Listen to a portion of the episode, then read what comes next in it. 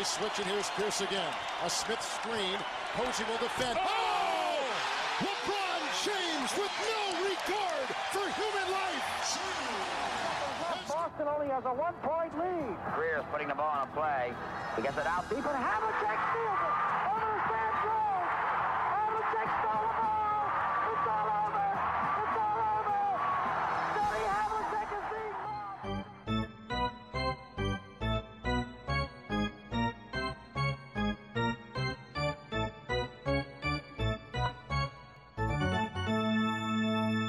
Olá, Quedas. Olá, tudo bem?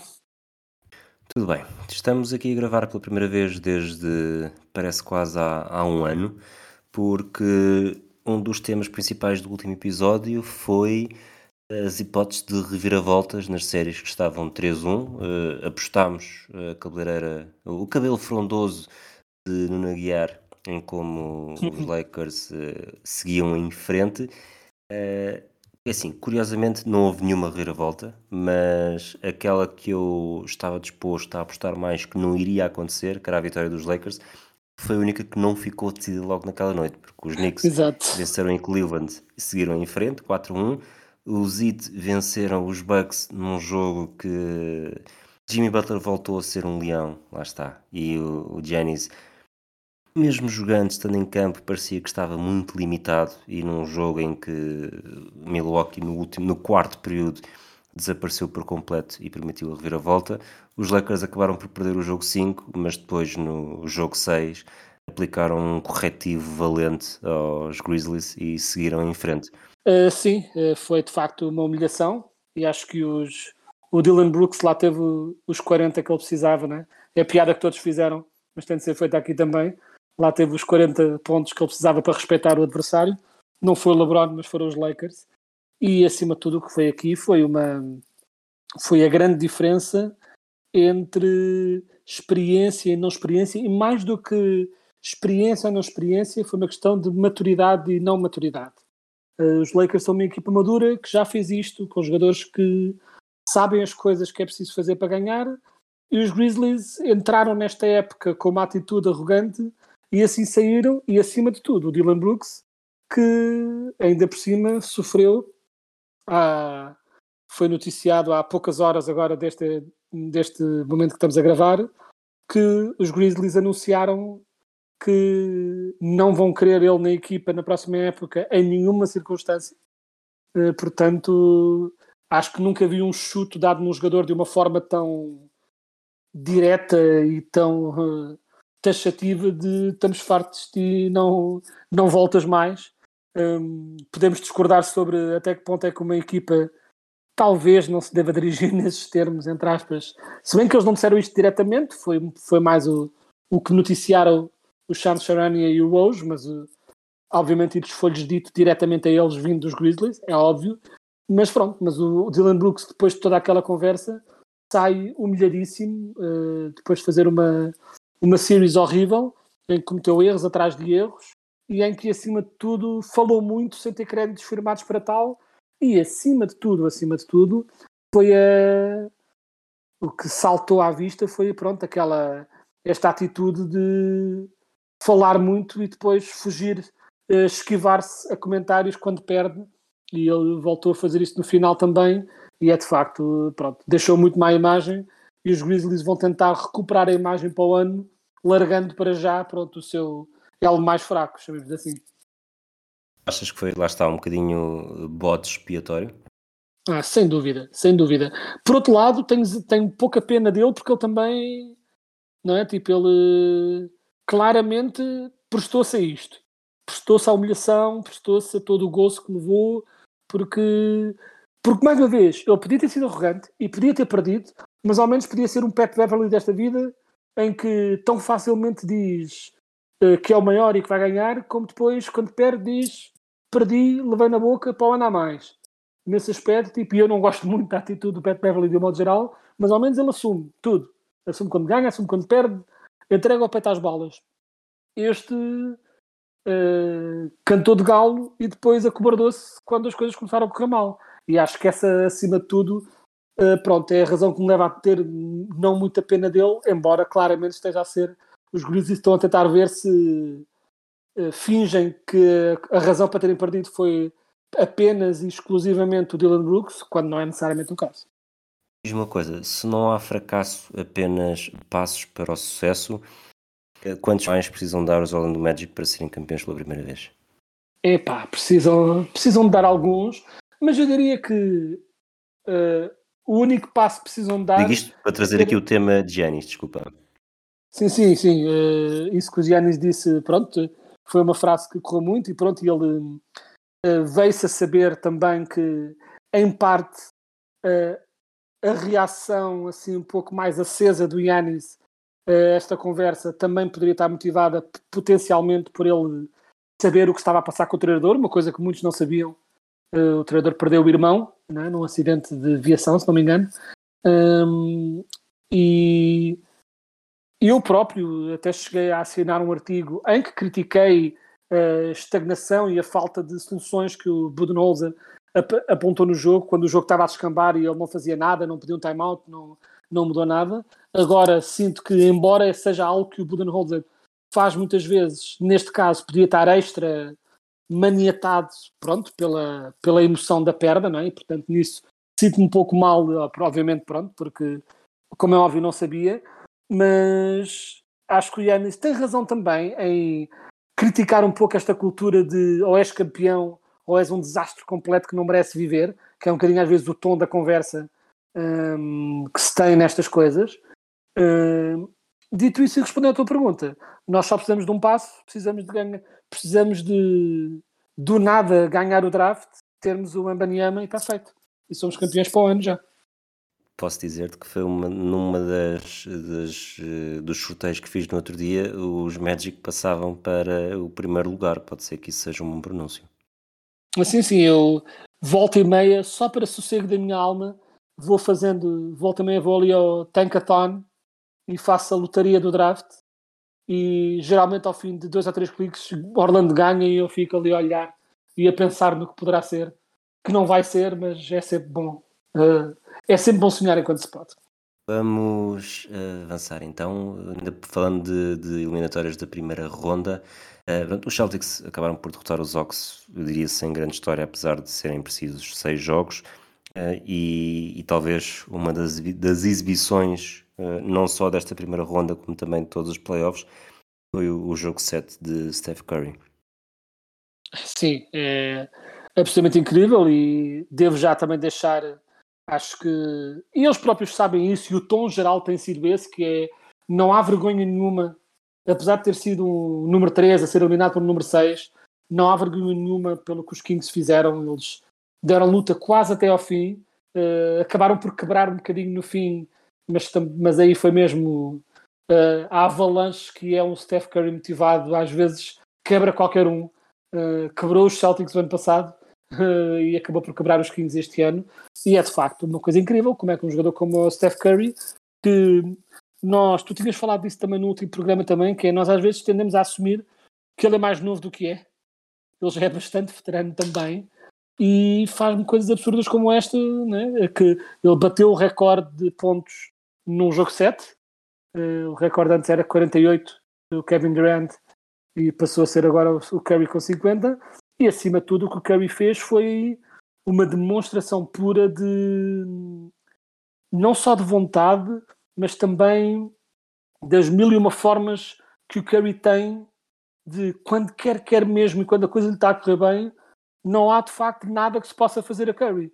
Porque ele lança do meio da rua, se defendes muito em cima, passa por ti em drible e vai para o floater, marca layups, marca mid-range até um bocadinho se for preciso. É de facto não há truque no arsenal que ele não tenha e quando o Curry aquece mesmo aquece acho que não há uh, não há melhor espetáculo na NBA uh, eh, nos últimos anos uh, e ainda do que um jogo em que Curry começa a aquecer a Curry e não há nada a fazer para o parar e este foi um desses jogos e de facto quando o Curry aquece mesmo não há não há nada a fazer que não seja deliciar-nos com o puro espetáculo que é vê-lo a jogar.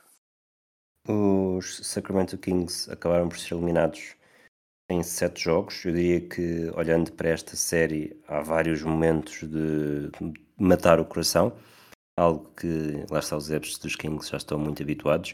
Obviamente, se falássemos no início da temporada e, e dissesse aos adeptos que iam chegar aos playoffs, iam ter um jogo 7 e só, só perdiam em 7 jogos contra o, os campeões em título, provavelmente uma esmagadora maioria assinaria por baixo, mas Exato. é impossível.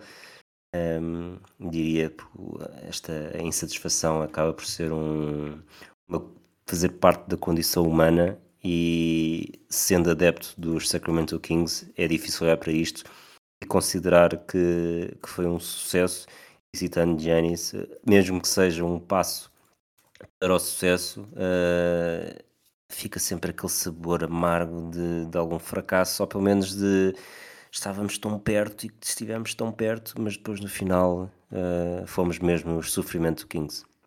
Sim, um bocadinho. E eu acho que eu acho que a perspectiva virá com o tempo. Acho que é natural que alguns dos Kings eh, se sintam desapontados neste momento. Se bem que a ideia que dá é que o tom geral foi de isto foi um passo na direção certa e não mais um capítulo na história de sofrimento que ia ser fã do, do Sacramento.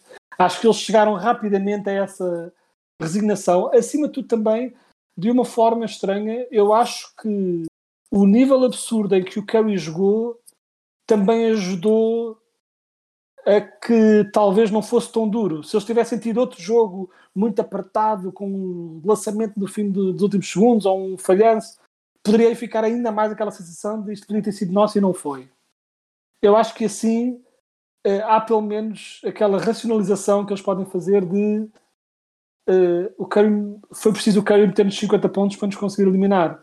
E quando o Curry está a jogar assim, os Warriors eliminam qualquer um. Portanto, foi o que foi. E acima de tudo, os Kings, eu acho que deram um bom passo. Há coisas a limar na equipa, sem dúvida.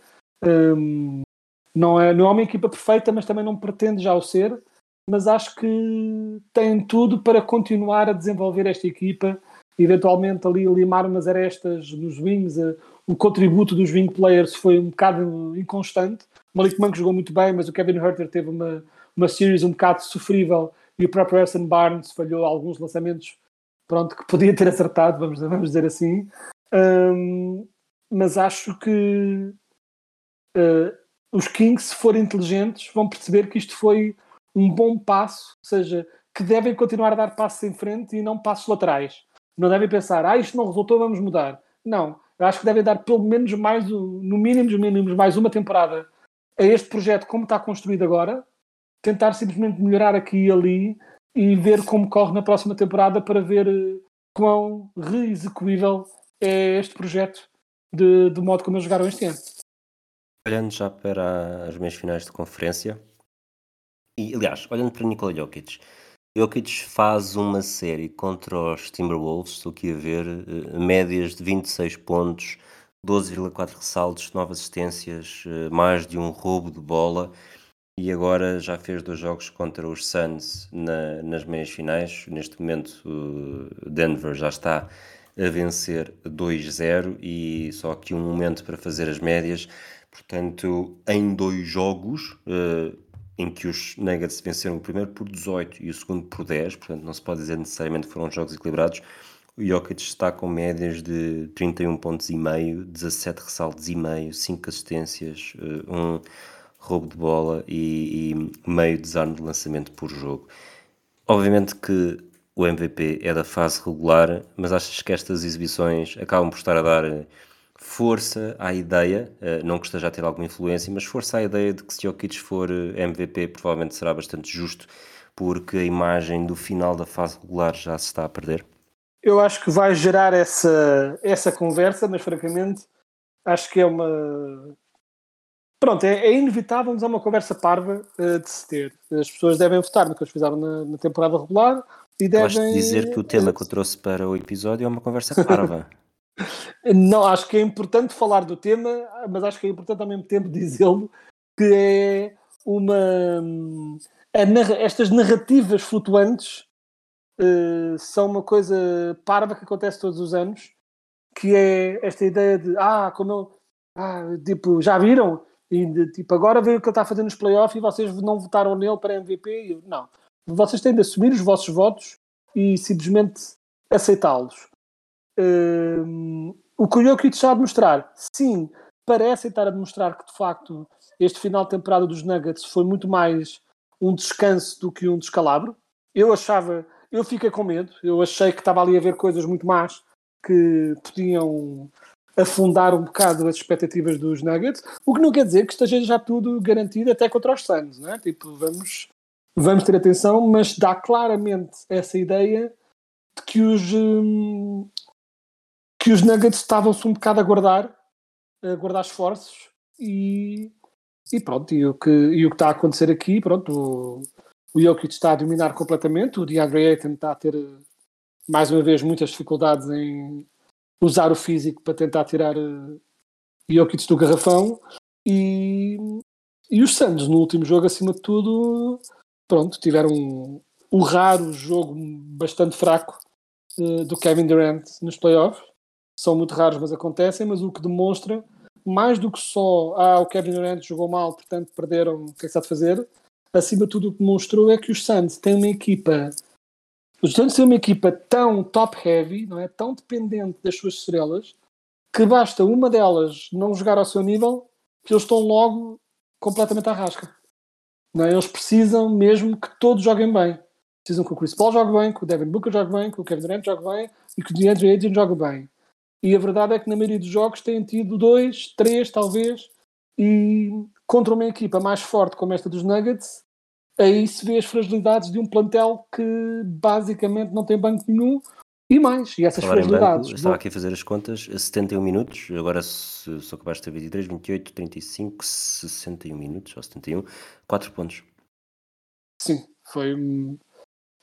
foi uh, aliás, uh, foi de facto muito mal, mas o que eu ia dizer é uma coisa curiosa para se ter em mente, que é o, o Jamal Murray teve um jogo muito mau, uh, lançou 3 em 15, uh, foi, lançou 9 triplos e não acertou nenhum, teve 10 pontos. Fez mais que o dobro dos pontos do banco dos Suns. E o, o Michael Porter Jr., que teve um jogo uh, também muito desastrado para o que pode custar, costuma de fazer, acertou dois lançamentos, falhou os dois triplos que tentou, marcou 5 pontos e mesmo esta exibição péssima do Michael Porter Jr., que teve menos 12 de plus minus num jogo que a ganhou por 10, ou seja, foi o único titular que teve um plus minus negativo, e uh, mesmo assim marcou mais pontos que o, que o Banco dos Santos. Portanto, de facto, sem banco absolutamente nenhum, uh, não dá. Assim, de facto, não dá. Um, e foi, houve muito houve muito falhanço da parte de, dos Suns, houve muito passe para lançamento isolado em que ninguém acertava nada e, e o que acontece é depois isto gera um, uma espécie de ciclo vicioso que é o banco não joga bem e como tal eles dão mais minutos ainda às estrelas titulares e depois, invariavelmente, começa-se a manifestar cansaço nessas mesmas estrelas. E mais tarde ou mais cedo alguém do banco vai-te aparecer e eu acho que é perfeitamente possível que num dos jogos em casa, se não mesmo já o próximo, que haja assim pronto uma, uma performance de recuperação do banco, mas ainda por cima com o Chris Paul potencialmente de fora, com uma lesão na virilha, uh, pronto, os problemas estão-se a acumular e, os Santos têm de ter muito cuidado tipo, em, em ver do, o quanto isto não pode descarrilar. Tudo isto é muito relativo, porque, eh, como algo que vamos falar a seguir, certamente, nem sempre não ter uma estrela, nem sempre uma pessoa perder uma das suas estrelas é garantido que se perca o jogo. Uh, mas não sei do que estás a falar. Exato. Esse jogo foi, está eliminado do nosso line-up de conversas hoje, não é? Não sei do que estás a falar. Então, acho, vamos falar do, do, do, outra série do Oeste, Warriors Lakers, uh, LeBron contra uh, Steph Curry. É esta madrugada, portanto, daqui a cerca de 4 horas começa o jogo. Vai ser uma série Eu diria impressionante. Não sei se, se tens algum hot take para dar, algum bold prediction para dar. Um, eu acho que com o Curry a jogar como está a jogar, uh, os Warriors são fortes candidatos a seguir em frente, mas até pelas histórias que poderemos ter, uh, acho que preferia que os Lakers seguissem. Portanto, acho que é sobretudo uma série que que não nos deve, não, não nos devia defraudar as expectativas, porque se não defraudar as expectativas, vai ser de facto espetacular, algo que não tivemos, por exemplo, naquilo que prevíamos para a primeira ronda entre os Suns e os Clippers. Sim, eu acho que é perfeitamente isso. Eu acho que haver algum grande desnível para alguns lados, seja, se alguma das equipas ganhar tipo 4-1, acho que mais depressa são os Warriors do que os Lakers. Vejo mais esse potencial de rolo compressor por parte dos Warriors do que dos Lakers, mas não acho que vai acontecer. Acho que vai ser muito renhido. Acho que são duas equipas com estilos muito diferentes, maneiras muito diferentes de jogar, mas que se vão encaixar de forma muito curiosa.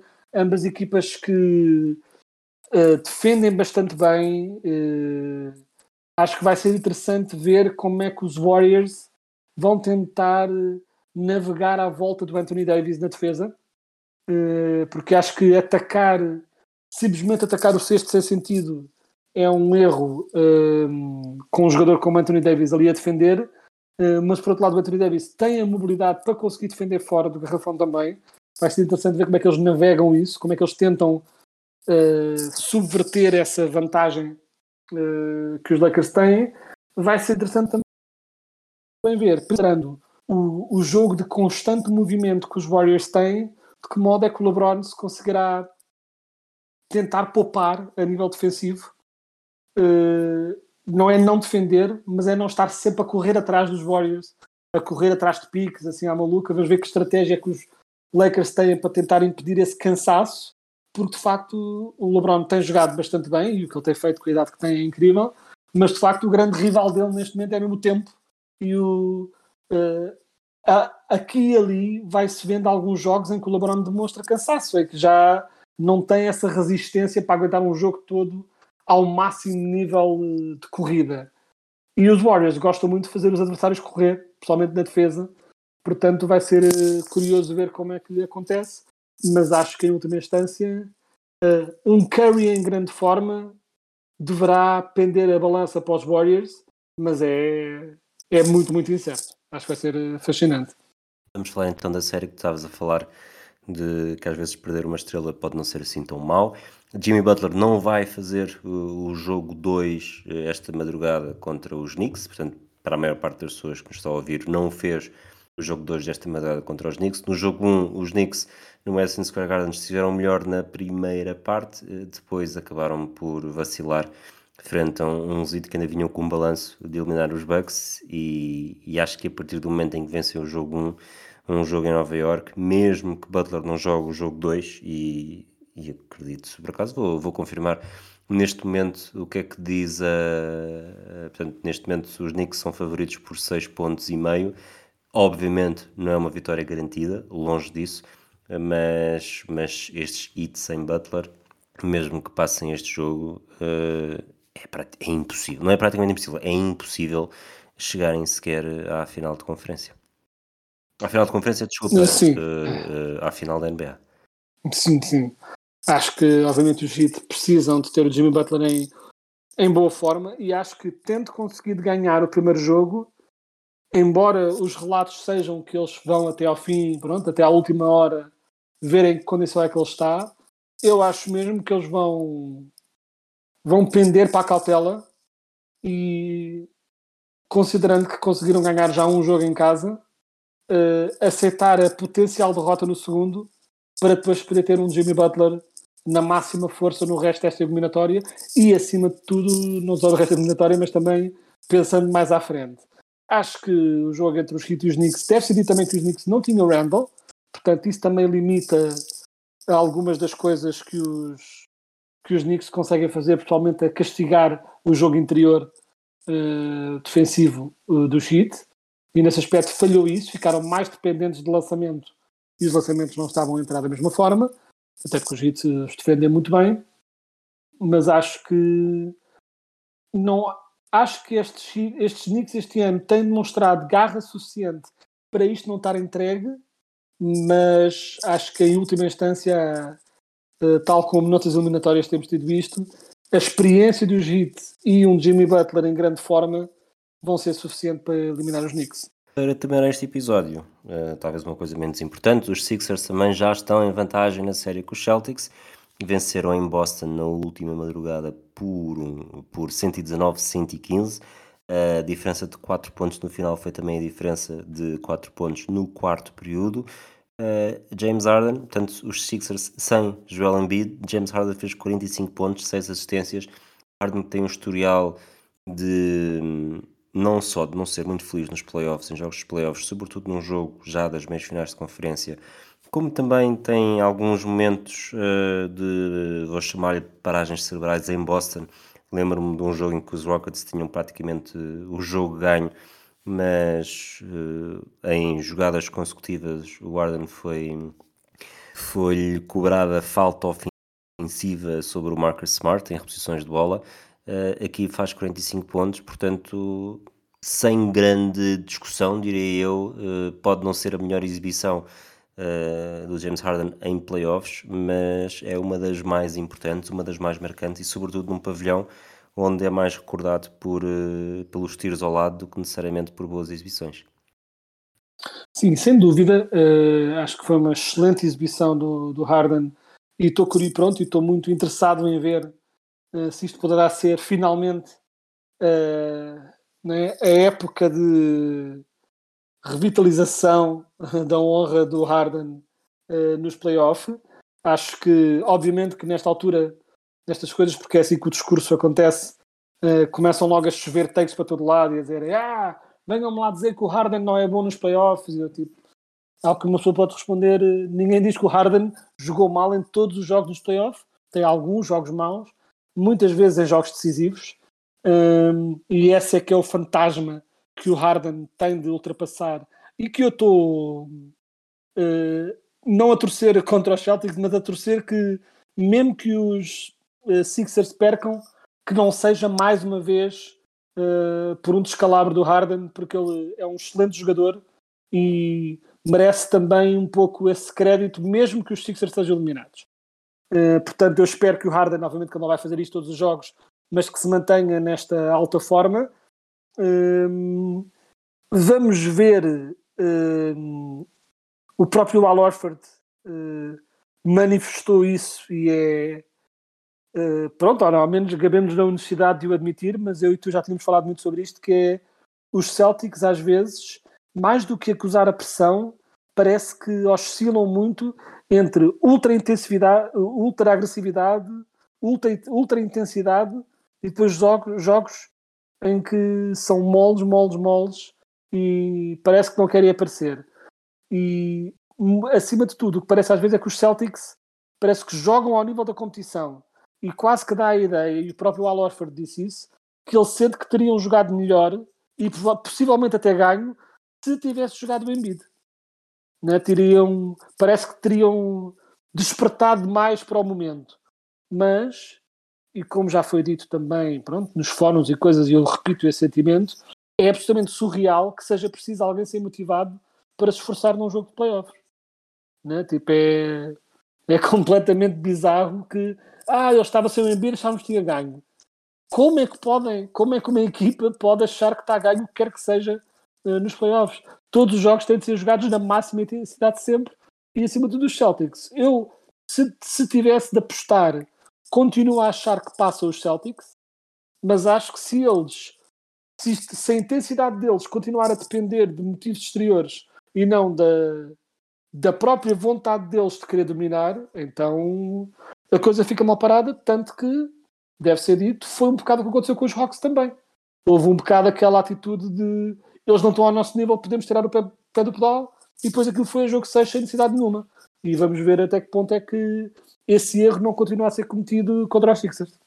Tu pegaste por aí, eu quero, quero terminar exatamente aí, porque isto, lá está, é tudo tão volátil sempre que até as nossas opiniões vão mudando. Eu, eu falo para mim e depois tu acabas.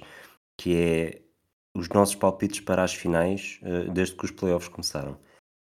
Eu comecei com Bucks Suns, quando os Bucks foram eliminados, mesmo que não tenha falado disso aqui, uh, eu sei que o meu pressentimento, o meu palpite passou a ser Celtics Suns.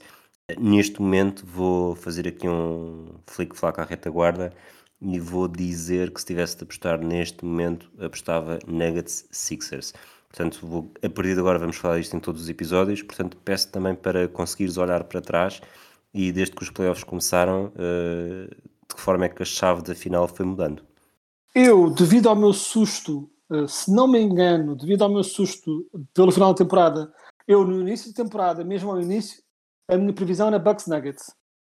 À entrada para os playoffs, mudei para Bucks Suns, uh, porque perdi um bocado a confiança nos Nuggets. tal como tu, recuperei a confiança nos Nuggets e portanto a minha previsão passou a ser Nuggets no Oeste e ao contrário de ti não perdi ainda totalmente a confiança nos Celtics a minha previsão uh, tal como tu quando os Bucks foram eliminados automaticamente pensei ok, então acho que passam os Celtics e ainda não estou pronto a desistir do, dos Celtics. Acima de tudo também um, porque eu acho que os Celtics têm muito mais que podem dar como equipa e também porque a incerteza quanto ao Embiid Acho que foi muito giro este jogo em que a equipa se galvanizou sem o Embiid e conseguiu ganhar, mas acho que mais tarde ou mais cedo uh, a ausência de Embiid passará a ser um entrave e não uma ajuda, não é? Não, uh, Ewing Theory, que o Bill Simmons tanto gosta, não vai, não vai continuar a manter-se assim. Uh, neste momento, a minha previsão uh, também dinâmica, chamemos de assim, é Nugget Celtics. Muito bem, eu digo isto, atenção, eu digo isto com, com o regresso de Embiid. Se Embiid não jogar, ou se estiver muito limitado durante esta, durante esta série, acho 85% impossível uh, que, que os Sixers eliminem estes Celtics. Mas, mas vamos vendo, lá está. Episódio a episódio, vamos fazendo este apanhado. Quedas, Exatamente. obrigado por mais uma presença aqui no meio de mim.